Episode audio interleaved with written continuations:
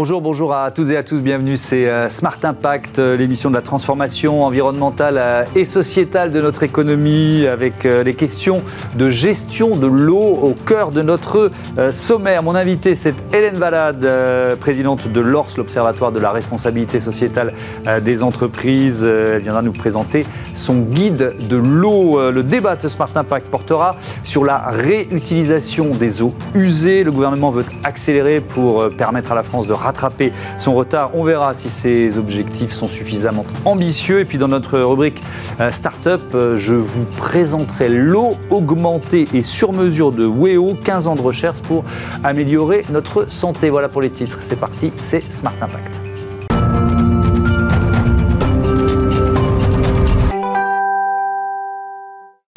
Bonjour Hélène Valade, bienvenue. Bonjour. Heureux de vous retrouver euh, avant de parler de votre guide de l'eau euh, vers l'infini et O E de là. Bravo pour le titre. Un mot de, de l'ORS que vous, euh, que vous présidez, Observatoire de la responsabilité sociétale des entreprises. Même si vous êtes déjà venu en parler, on va rappeler quelles sont les missions de l'ORS. Merci de me donner cette occasion parce qu'on n'a pas encore une visibilité telle qu'on peut s'en passer. Mhm.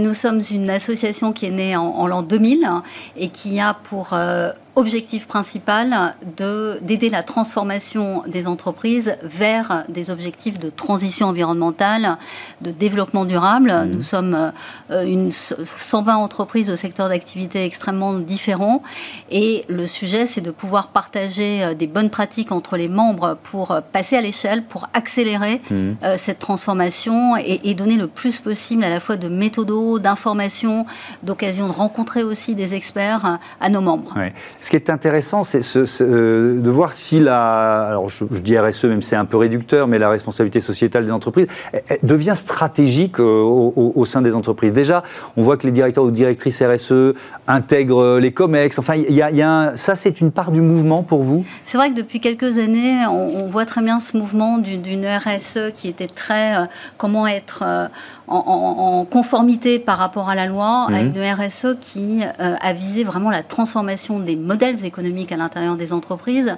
et qui du coup s'est en effet rapproché des axes euh, stratégiques. Au fond, c'est plus un sujet qui est posé à côté mmh. à l'intérieur des, entreprises, mais qui a vraiment pénétré la stratégie euh, globale. Ça se traduit dans le positionnement d'ailleurs de mmh. ces directeurs du développement durable qui sont maintenant rattachés directement euh, à la direction générale et qui se rapprochent aussi des directions financières. Et c'est tout le mouvement de cette nouvelle directive européenne CSRD qui mmh. va nous conduire à avoir des standards qui, demande de tenir en même temps la composante financière, donc investissement, et la composante euh, environnementale et sociale. Mais il y a toujours la, question du rythme, de, l'accélération, euh, avec un...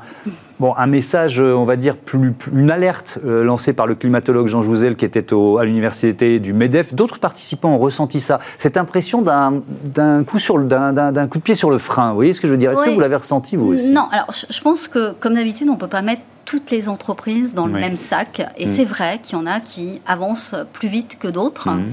Euh, mais quand on remet ça dans une perspective un peu historique, c'est-à-dire euh, par rapport à ces dix dernières années, mm-hmm. le mouvement, il est quand même à une réelle accélération. Ça va pas assez vite, ça c'est clair et net. Et, on, est tous en train d'espérer des alignements de planètes, au fond, entre les institutionnels, les politiques, mm. l'évolution de l'opinion publique et de Parce que si on veut aller, pardon, si on veut aller plus vite, il y a un coût social et il faut un accompagnement euh, budgétaire, étatique, européen, enfin français et européen. Absolument, il y a des investissements qui vont être nécessaires et mm. donc il y, a, des directions qui doivent être pérennes. Enfin, je veux dire par là, il y a des, mm. trajectoires qui sont données par les institutions qui doivent être pérennes pour permettre ces investissements sur le long terme. Mm. Alors, vous proposez donc ce euh, guide de l'eau vers l'infini et au-delà. Pourquoi cette démarche déjà? Parce que l'eau, c'est un bien essentiel à la vie. Mmh. Il n'y a pas euh, de vie humaine, il n'y a pas de vie animale, il n'y a pas de vie végétale sans eau. C'est un peu pour nous alors la, la, mère de toutes les autres batailles, donc avec des liens évidemment avec le climat et puis avec la biodiversité. Mmh. Et l'eau, et ça fait des années qu'un certain nombre d'entre nous euh, le disent, l'eau elle est en danger. C'est-à-dire que cette ressource, elle est sous tension très fortement y compris en France. Oui, alors que on, va en parler de réutilisation des eaux usées dans un instant dans notre débat. La France, on, a, on, on s'est cru béni des dieux pendant, pendant euh, des siècles, des décennies, j'allais dire, mais non, des, des, siècles. Sauf que la guerre de l'eau, on commence à la, on commence à la voir. Il y a, il y a les méga bassines et, et, d'autres. Donc, vous, vous on est mûr pour ça? J'espère, en tout cas c'est pour ça que l'on que l'on produit ce, ce, guide de l'eau. Euh, ce, guide de l'eau parce que je, je, pense que dans la perception encore de la majorité des personnes, que ce soit d'ailleurs en entreprise ou chez, chez les consommateurs et des citoyens, on a l'habitude de voir l'eau qui sort du robinet. c'est pas, un, pas un enjeu ou pas suffisamment un enjeu. Et, nous considérons que mm. ça n'est en effet pas assez perçu comme un enjeu. Or, il y a des vraies tensions. On a vu les arrêtés mm. de restriction d'eau euh, cet été encore dans un certain nombre de communes hein, qui, qui n'avaient plus d'eau du tout, où l'eau était euh, juste distribuée un jour sur deux, exactement comme on peut le voir dans des pays dans le monde qui sont soumis à des très très grand stress hydrique depuis des années. Mm. Il y a des nappes phréatiques qui sont vidées. Et il y a des sols euh, qui n'ont plus, qui ne permettent plus mm. la, perméabilité parce que euh, les euh, pesticides, herbicides ont, créé une sorte de, couche qui fait que l'eau ne pénètre pas. Mm.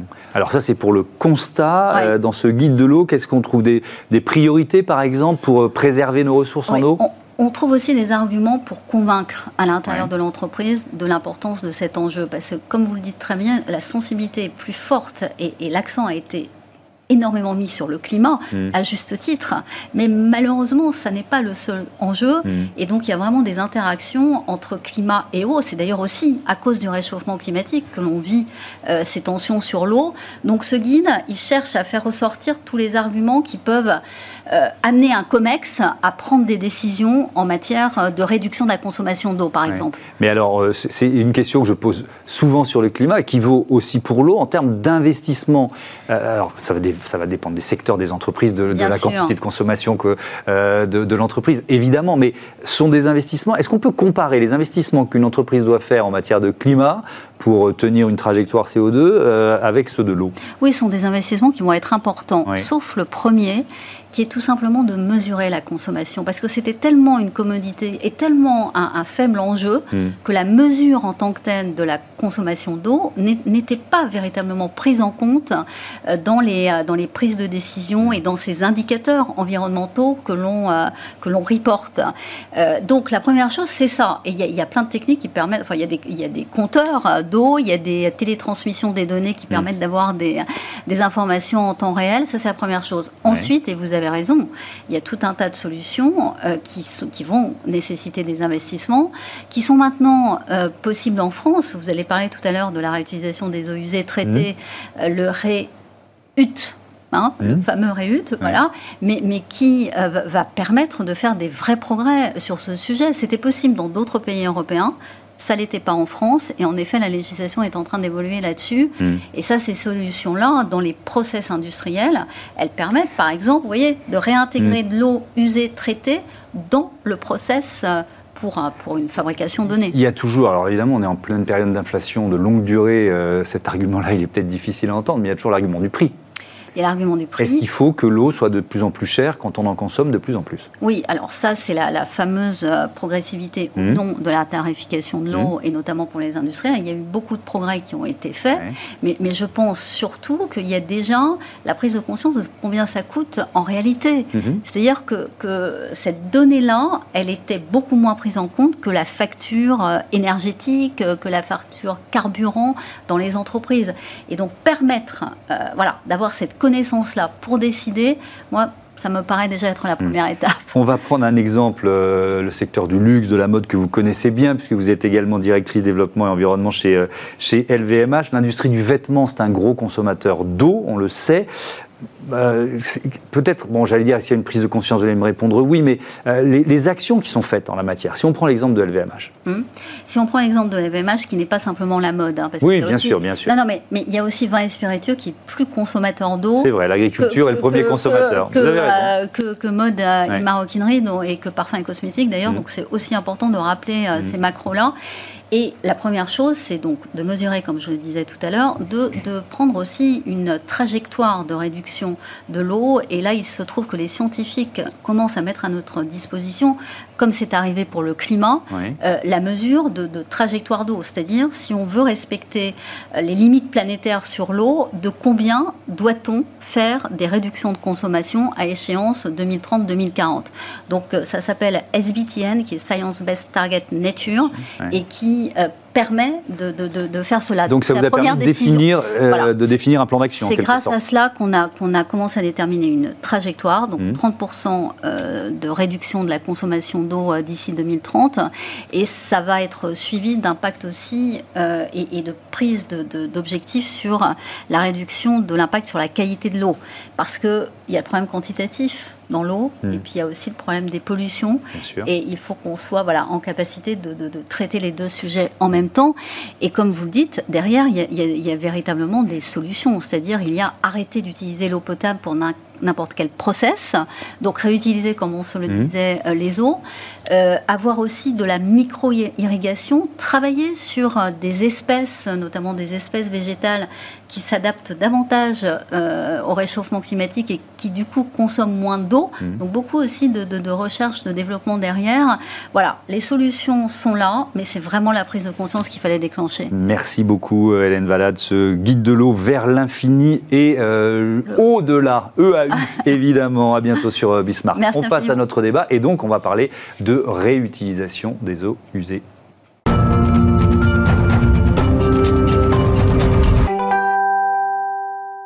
La France va-t-elle enfin rattraper son retard en matière de réutilisation des eaux usées? C'est le thème de notre débat avec euh, Aurélie Collat. Bonjour, bienvenue. Bonjour, merci. Vous êtes délégué général de la Fédération professionnelle des entreprises de l'eau.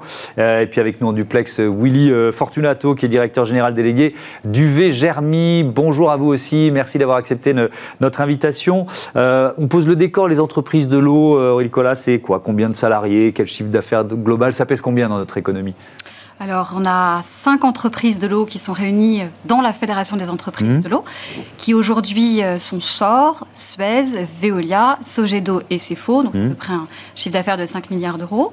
Et ce sont des entreprises aujourd'hui qui comptent 28 000 salariés en France mmh. et qui couvrent à la fois le champ de la production et de la distribution d'eau potable pour 60% des Français et de 50% de la, du service d'assainissement, du traitement des eaux usées, ce dont on va parler aujourd'hui pour, euh, pour la population française. Oui. Euh, enjeux de, réutilisation euh, de, l'eau. Vous en parlez depuis longtemps, pouvoir public, parce que le premier constat, c'est le constat du, du, retard français. Ça fait longtemps que vous essayez de sensibiliser en quelque sorte Ou c'était pas forcément un enjeu, parce que comme tout le monde, on disait de toute façon, de l'eau en France, on en aura toujours alors, je crois que la France, elle a besoin de la réhute aujourd'hui. Mmh. Effectivement, on est à 1% en France, contre à peu près 8% en Italie mmh. ou 14% en Espagne. Oui, on pourrait parler d'Israël aussi, c'est encore beaucoup Tout plus à fait, en Israël.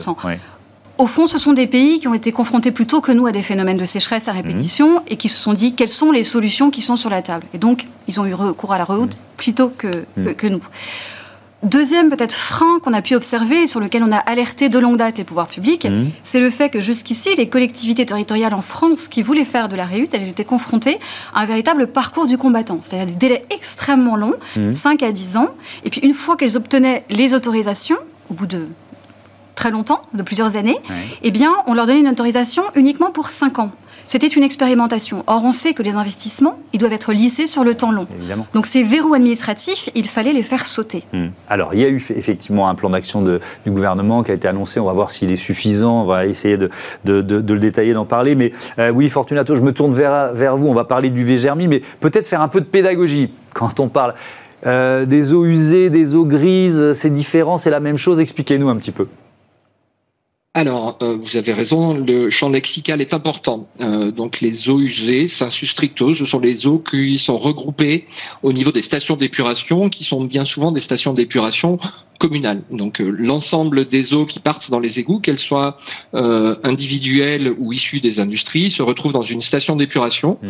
Et les stations d'épuration disposent depuis leur création de différents étages, principalement pour, la, pour le traitement de la pollution physico-chimique. Donc ça, c'est ce qu'on parle généralement quand on parle d'eau usée.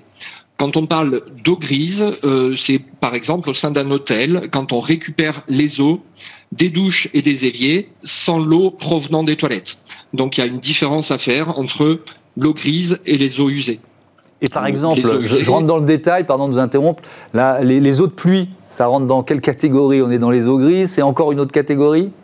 C'est encore une autre catégorie. Euh, les eaux de pluie, c'est une catégorie différente des eaux grises et des eaux usées, euh, avec euh, des textes et des possibilités qui sont évidemment différents hmm. quand on parle d'eau de pluie, d'eau grise ou d'eau usée. D'accord. Bon, on voit un peu la complexité du, du, secteur, on va dire ça comme ça. Je, rentre un peu plus dans le détail. UV Germi, UV comme ultraviolet, c'est la technologie que vous utilisez pour, pour traiter les eaux?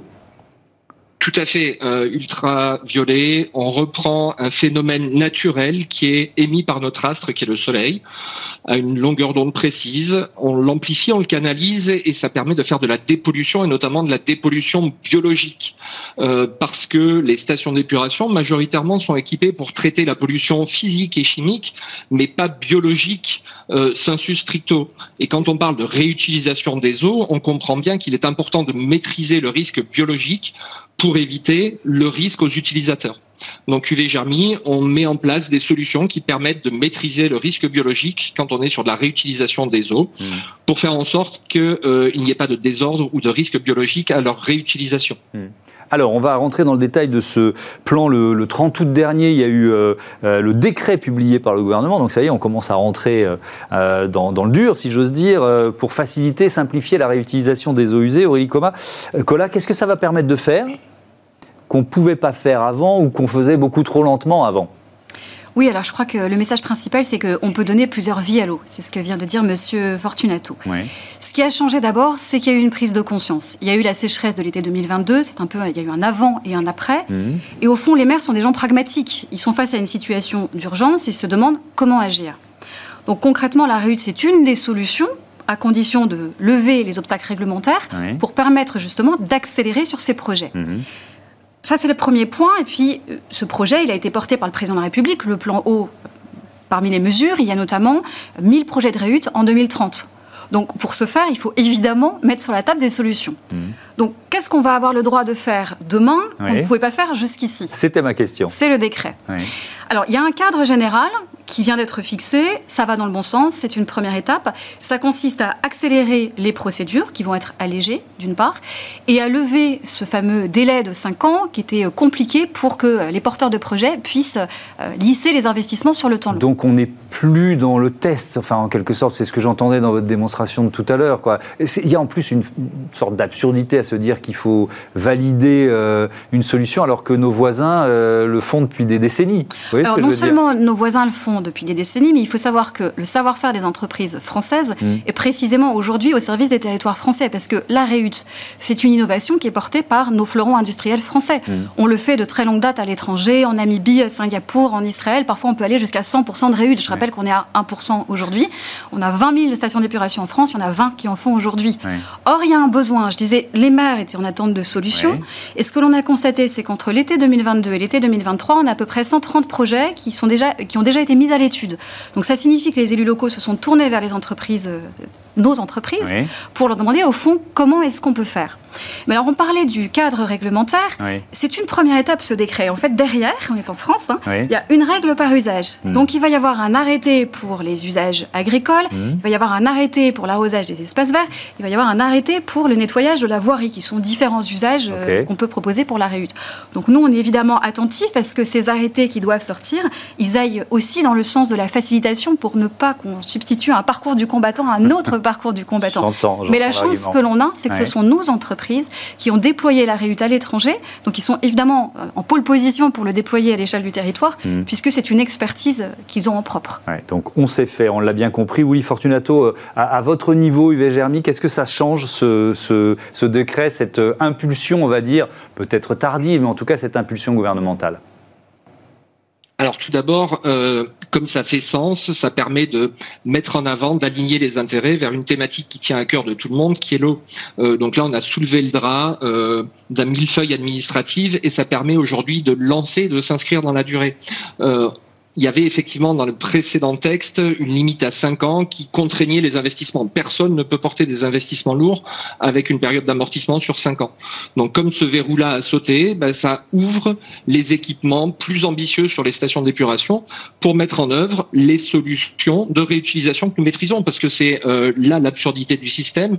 Euh, on a déployé des solutions de réutilisation des eaux dans les autres pays et en France on n'a pas pu le faire à cause des verrous réglementaires. Donc euh, actuellement on est en capacité sur les stations d'épuration d'aller plus loin sur les projets de réutilisation. Euh, par contre, dans ce décret-là, euh, il manque encore euh, l'aspect individuel, résidentiel, qui n'est pas abordé et mis de côté, et également les entreprises euh, de l'agro-industrie euh, qui devront faire, euh, qui devront attendre de nouvelles réglementations. L'aspect individuel, on en, dira un mot, mais, mais, sur les, les, entreprises, parce que là, vous nous parlez de stations d'épuration, mais il y a, il y a des entreprises qui, qui ont pris à bras le corps le fait de, de justement avancer en matière de réutilisation d'eau usée, réutilisation d'eau usée traitée. Évidemment, vous, vous avez des, des exemples. Je crois Disneyland Paris, par exemple. Bien sûr, on a une multitude d'entreprises qui euh, se sont posé la question sur comment faire des circuits courts au sein de leurs utilisations de l'eau. Mmh. Et euh, quand on fait l'étude au cas par cas chez les industriels, euh, l'eau potable ne répond pas à tous les usages. Donc les industriels se préoccupent de prendre en main leur avenir on l'a vu avec l'énergie, on le voit avec l'eau. Il est important de prendre une partie de sa consommation et de mettre en place des circuits courts de la réutilisation au sein des entreprises. Donc UV Germi, on accompagne de nombreuses entreprises qui souhaitent faire des économies euh, et de la réutilisation in situ de leurs eaux pour être également plus autonomes. Sur, sur la partie, euh, sur les particuliers, vous, et moi, c'est vrai qu'il y a des absurdités. Euh, de l'eau potable dans les toilettes, euh, etc. Euh, qu'est-ce qu'il faut pour accélérer sur ce secteur particulier? Est-ce qu'il faut des aides? Parce que j'imagine que pour des ménages, euh, il faut faire quoi? Il faut faire un deuxième circuit. Enfin, je suis pas, je suis béotien en la matière, mais ça a un coût. Comment on pourrait accélérer sur ce point particulier, d'après vous, Nicolas? Alors, nos, notre fédération ne couvre pas le, champ de. Oui, mais je pense que c'est une question que, vous devez vous poser. C'est une question qu'évidemment on se pose. D'abord, j'aurais juste euh, peut-être une précision pour euh, aller dans le sens de votre question. Vous savez, autrefois, concernant les eaux usées, il y avait ce qu'on appelait l'effet Burke. C'est-à-dire qu'on se disait, oh là là, les eaux usées, est-ce qu'on peut vraiment. Un frein psychologique. Voilà, exactement. Mmh. Ce frein-là, il a sauté aussi. On sait aujourd'hui qu'on a 70% des Français qui craignent de manquer d'eau sur leur territoire. Et quand on les interroge, le, baromètre du Centre d'information euh, sur l'eau indique qu'il y a 8 Français sur 10 aujourd'hui qui sont prêts à consommer des fruits et légumes issus de la réhute. il n'y a pas d'effet Burke. Et puis il y a 9 Français sur 10 qui veulent précisément pouvoir euh, engager euh, un changement au sein de leur espace domestique, de mmh. leur maison, de leur appartement, pour pouvoir utiliser de la réhute. Donc il y a une adhésion sur le principe, mais en pratique, il faut évidemment euh, qu'on adapte la situation euh, à la situation de, chaque, de chaque logement, de, de, voilà, de, chaque, de chaque domicile. Donc, euh, c'est des sujets qui sont, qui sont travaillés, mais voilà, il y a quand même une petite étape à passer entre les services publics sur lesquels on, a un vrai effet d'échelle. Hein. on peut économiser, mmh. la réhute aujourd'hui, si on est à 10%, on peut économiser à peu près 15 à 20% des besoins de l'agriculture en eau vous voyez, on est sur des effets volume, des effets d'échelle qui sont mm. très importants. Mais bien évidemment, les, usagers domestiques mm. sont invités à, progresser sur ce, sur ce terrain. Et il y a une demande de leur part aussi. Merci beaucoup, merci à tous les deux d'avoir participé à, à, ce débat. On passe à notre rubrique Start-up et on va continuer par les dos, euh, si l'eau que l'on consomme améliorer notre santé.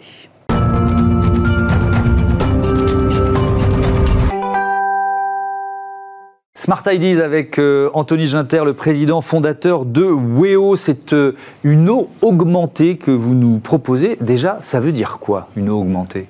Alors, chez WEO, nous modifions les performances de l'eau afin d'améliorer la santé des êtres vivants en proposant une eau augmentée mmh. et bientôt sur mesure. Donc, ce que nous faisons, c'est que nous libérons les principes actifs qui sont déjà dans l'eau que nous consommons mmh. et nous les réassemblons de manière à donner à l'eau des propriétés antioxydantes, notamment, mais également, nous avons engagé des recherches pour faire, pour démontrer l'aspect anti-inflammatoire de notre eau et donc lier l'eau augmentée à des traitements de maladies chroniques. C'est 15 ans de recherche, je, crois. Avec quel principe Comment ça marche Vous proposez donc cette, cette bouteille? Qu'est-ce qu'elle fait de particulier, cette bouteille?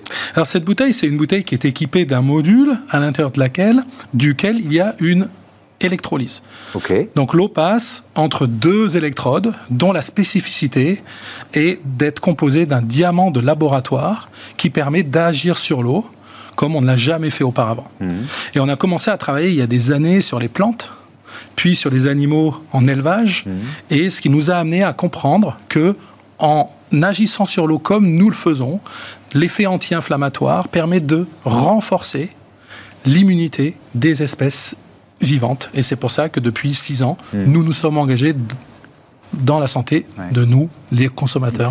Des, humains aussi. Donc ça veut dire que, parce que je, parlais d'une quinzaine d'années de recherche, c'est beaucoup d'étapes euh, avant d'arriver à, à, quoi? Au moment où vous pouvez vendre le produit euh, pour la consommation des humains. On en est là aujourd'hui? On en est là. Le produit est sorti il y a quelques mois.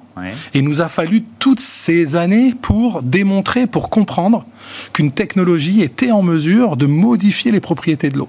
Et aujourd'hui, on est même en mesure de les modifier en fonction d'un objectif que l'on a ou que l'on nous fixe. Donc on n'a plus une seule eau, on est capable de produire différentes eaux. C'est pour ça que vous parlez d'une eau sur mesure. Absolument. Ça, c'est la promesse suivante. Exactement, c'est tout à fait ça. La promesse, c'est d'être en mesure de fournir aux consommateurs ou aux agriculteurs une eau qui va résoudre un problème spécifique. D'accord. Mais euh, vous, vous, parliez de. Donc, on parle de santé. Euh, antioxydants. En, quoi ça va améliorer ma, ma, santé, par exemple? Tous les jours, vous êtes en contact avec des toxines. Vous avez des radicaux, ce qu'on appelle des radicaux, ce sont des particules, des molécules qui vont endommager votre organisme au quotidien. Et c'est pour ça que les, la santé public en France nous recommande de manger des fruits et légumes. Pourquoi? Parce que ce sont des antioxydants. Nous avons besoin d'apporter des antioxydants à notre alimentation. Ce que fait WEO, elle permet de faire la même chose avec ce qu'on est obligé de consommer tous les jours, qui est l'eau. Hmm. Vous l'avez testé sur l'homme déjà Oui, depuis des années. Et, euh, nous, et nous avons des milliers de consommateurs aujourd'hui. Et nous l'avons euh, démontré avec les plus grands laboratoires de recherche, mmh. le CNRS, INSERM et d'autres euh, en Amérique et au Canada. Ça coûte cher, une bouteille WEO Alors, pendant qu'on parle, elle est à 149 euros. Son prix sera probablement plutôt aux alentours de 199 dans les semaines à venir. Mmh. Donc, c'est un produit que vous gardez des années. Vous pouvez arrêter d'acheter des bouteilles en plastique. C'est aussi un avantage. Mmh. Mais surtout, à chaque geste, vous allez renforcer votre immunité pour mieux lutter contre les menaces du quotidien. vous parliez des maladies chroniques, ça veut dire que là aussi vous êtes en train de faire des tests et, sur quelles maladies Il nous reste à peu près une minute. Donc nous, sommes, nous nous sommes engagés depuis des années dans plusieurs programmes de recherche sur le cancer du sein, Alzheimer et le diabète. Nous sommes également engagés dans la lutte contre le vieillissement. Nous avons démontré que en modifiant les propriétés de l'eau, on pouvait associer WEO à des traitements pour lutter contre ces maladies. Et là, vous en êtes tous des tests? Alors nous sommes dans la, nous avons fait la partie in vivo et in vitro sur les animaux. Donc nous passons maintenant en, en préclinique avant de passer sur l'homme, sur ces sujets de maladie. Merci beaucoup, euh, Anthony Ginter, d'être venu vous présenter. Euh, WEO, c'était passionnant. Merci euh, à toutes et à tous de votre fidélité. Je vous dis à demain pour un nouveau numéro de Smart Impact. Et puis, je voudrais remercier Alix Nguyen à la programmation et à la production, assisté d'Olympe Létang, Saïd Mamou, l'ingénieur du son, et le réalisateur de cette émission, c'était Romain Luc. Belle fin de journée à toutes et à tous. À très vite.